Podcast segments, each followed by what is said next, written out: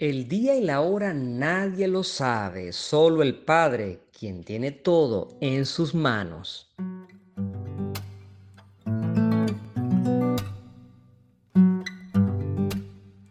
Hola, soy Alfredo Fermín, un cura apasionado por los temas bíblicos, y esto es Biblos Podcast, para todos los que quieran recorrer conmigo el maravilloso mundo del libro de los libros. Bienvenidos.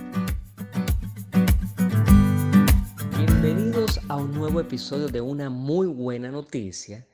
El Evangelio Dominical de esta semana trae precisamente un Evangelio que nosotros conocemos, donde Jesucristo hace una serie de anuncios, habla acerca de una gran tribulación que va a ocurrir, los astros, habla, habla del sol, de la luna, de los cuatro vientos, hace un ejemplo de la higuera, habla de esta generación y luego de que sus palabras no pasarán jamás. Te invito a leer precisamente Marcos 13 del 24 al 32. Lo puedes buscar en tu Biblia. Y bueno, comienzo diciendo que no vi nada particular en cuanto a la exégesis, es decir, a la interpretación, a la traducción de las palabras del griego al español. Pienso que las traducciones modernas pueden traducir casi unánimemente el mensaje sin distorsión ninguna ni interpretación particular, porque las palabras son de traducción directa. Digamos entonces que vamos a fijar nuestra atención en diversos aspectos exegéticos del mismo texto, es decir, cómo podemos interpretar ese texto tan misterioso de parte de Jesús. Y es que realmente no es tan fácil interpretar algunas palabras. Si hay alguien que pretende interpretar cada versículo de la Biblia de manera absoluta, pues yo lo felicito, pero espero que no sea un acto de soberbia. En cambio, puedo decir muy honestamente en este momento que la interpretación del texto que vamos a escuchar el próximo domingo en todas las iglesias católicas no es de sencilla traducción, o mejor dicho, interpretación, porque la traducción es directa y más bien se hace bastante sencilla porque corresponde perfectamente casi en todas las traducciones. Comienzo con una primera palabra que me llamó la atención. Cuando pasa el día de la tribulación. Esa palabra que en griego significa una aflicción o tribulación queda como un misterio. Precisamente este es el primer misterio de esta lectura. ¿A qué se refiere Jesús con la gran tribulación? Una probabilidad bastante alta sobre a qué se refiere, si es un evento particular, si es algo del futuro, algo del presente. Todos los estudiosos bíblicos coinciden que se trata de una situación del presente, de aquel tiempo, que es la situación de la persecución. Entendamos entonces que no se trata de un evento del futuro, que va a haber una gran tribulación, una gran persecución, quién sabe de qué tipo. Para todos aquellos, entre comillas, voy a utilizar mal una palabra, pero nada más para que nos entendamos. Para todos aquellos apocalípticos que piensan que va a venir una especie de, de, o, qué sé yo, mm, particular que sea mundial, bueno, díganme ustedes, por ejemplo, la pandemia actual no es una gran tribulación, la Primera Guerra Mundial, la Segunda Guerra Mundial no fueron grandes tribulaciones. El eh, fenómeno nazi no fue una tremenda tribulación para un pueblo. O sea, ya el planeta ha pasado por miles y miles de tribulaciones mundiales que, los, que nos ha sometido prácticamente a una situación bastante engorrosa como la actual que estamos viviendo. Por lo tanto, la gran tribulación no va a ser un día del futuro, que va a suceder una cosa, quién sabe de, qué magnitud, porque imagínese usted la situación actual de pandemia, donde ha muerto tanta gente y seguirá muriendo tanta gente, Dios nos guarde a todos y le conceda la salud a todos los infectados con el virus, pues fíjese usted, peor que esto, ¿qué pudiese haber realmente? Estamos sometidos a una gran tribulación en la actualidad. Por lo tanto, cuando Jesús habla de una gran tribulación, se refiere prácticamente a todos los tiempos. En todos los siglos ha habido una gran tribulación. La recesión de los Estados Unidos, eh, la crisis europea, bueno, en fin, en fin, ¿para qué nombrar si sabemos pues que la situación mundial es sumamente dramática? Entonces no se trata de un evento del futuro, quién sabe de qué tipo, sino un momento del presente histórico de cada persona que lee la Sagrada Escritura.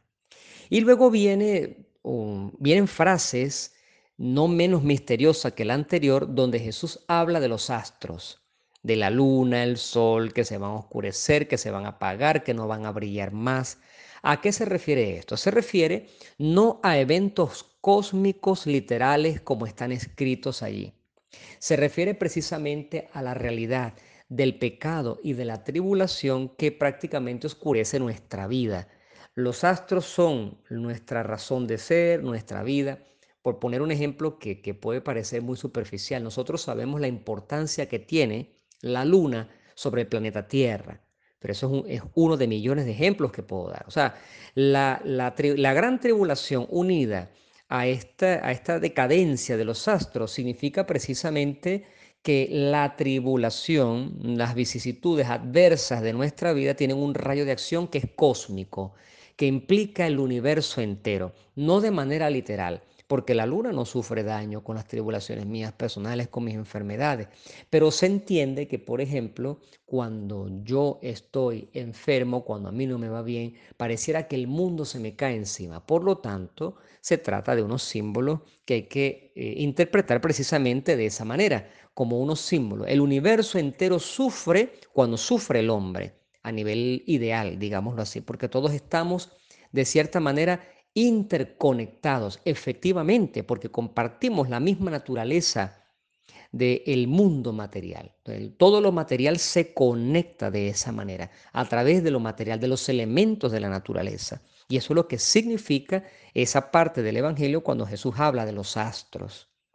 Luego cuando Jesús habla de los cuatro vientos, se supone que se trata de los cuatro puntos cardinales, norte, sur, este y oeste. Los cuatro vientos que vienen de los cuatro rincones de la Tierra es precisamente el orbe entero, es decir, todo el planeta. Cuando se habla de los cuatro vientos, se habla de todo el planeta. Luego Jesús habla de un ejemplo de la higuera. Saben que cuando caen las ramas es porque viene el verano. Bueno, una interpretación es muy sencilla porque se trata de la observación del hombre que estudia precisamente la naturaleza. Eso es lo que significa la parábola de la higuera allí. Cuando Jesús dice, frase no menos misteriosa, no pasará esta generación hasta que suceda todo esto.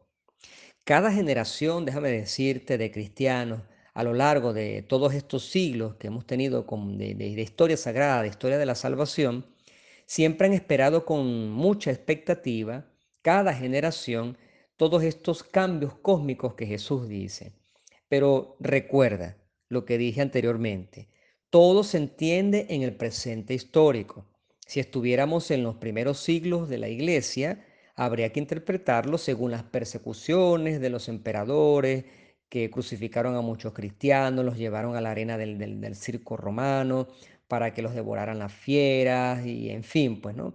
en ese tiempo, si hablamos del medioevo, algunas persecuciones o, otras cosas que efectivamente lo que trataban era como de aniquilar la iglesia católica, pero todo tiene que ver con persecuciones, al menos según lo que Jesús mismo está diciendo al final de las bienaventuranzas, por ejemplo en Mateo 5.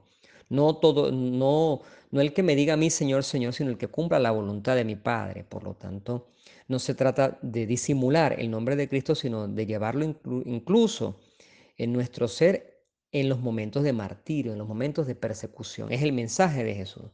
Por lo tanto, cada generación que ha leído el Evangelio ha vivido la tribulación, ha vivido la conmoción de los astros, ha vivido precisamente el final de una era y el comienzo de otra, al menos así de, manera ideal, pero no se trata de una única generación, o sea, el texto no se puede interpretar de manera literal porque ya la generación de Jesús, cuando, estuvo en la tierra, en, en su carne mortal, y esa generación pasó. Por lo tanto, la interpretación es la que te estoy dando en este momento y no la literal de una generación histórica como tal, sino de todas las generaciones el texto va leído precisamente en cada presente histórico de cada lector.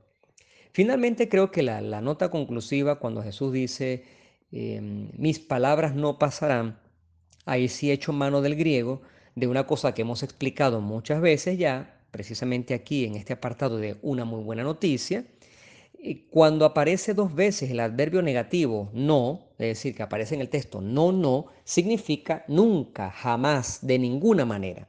Por lo tanto, la frase literal que Jesús dice es, mis palabras jamás, de ninguna manera, nunca van a pasar.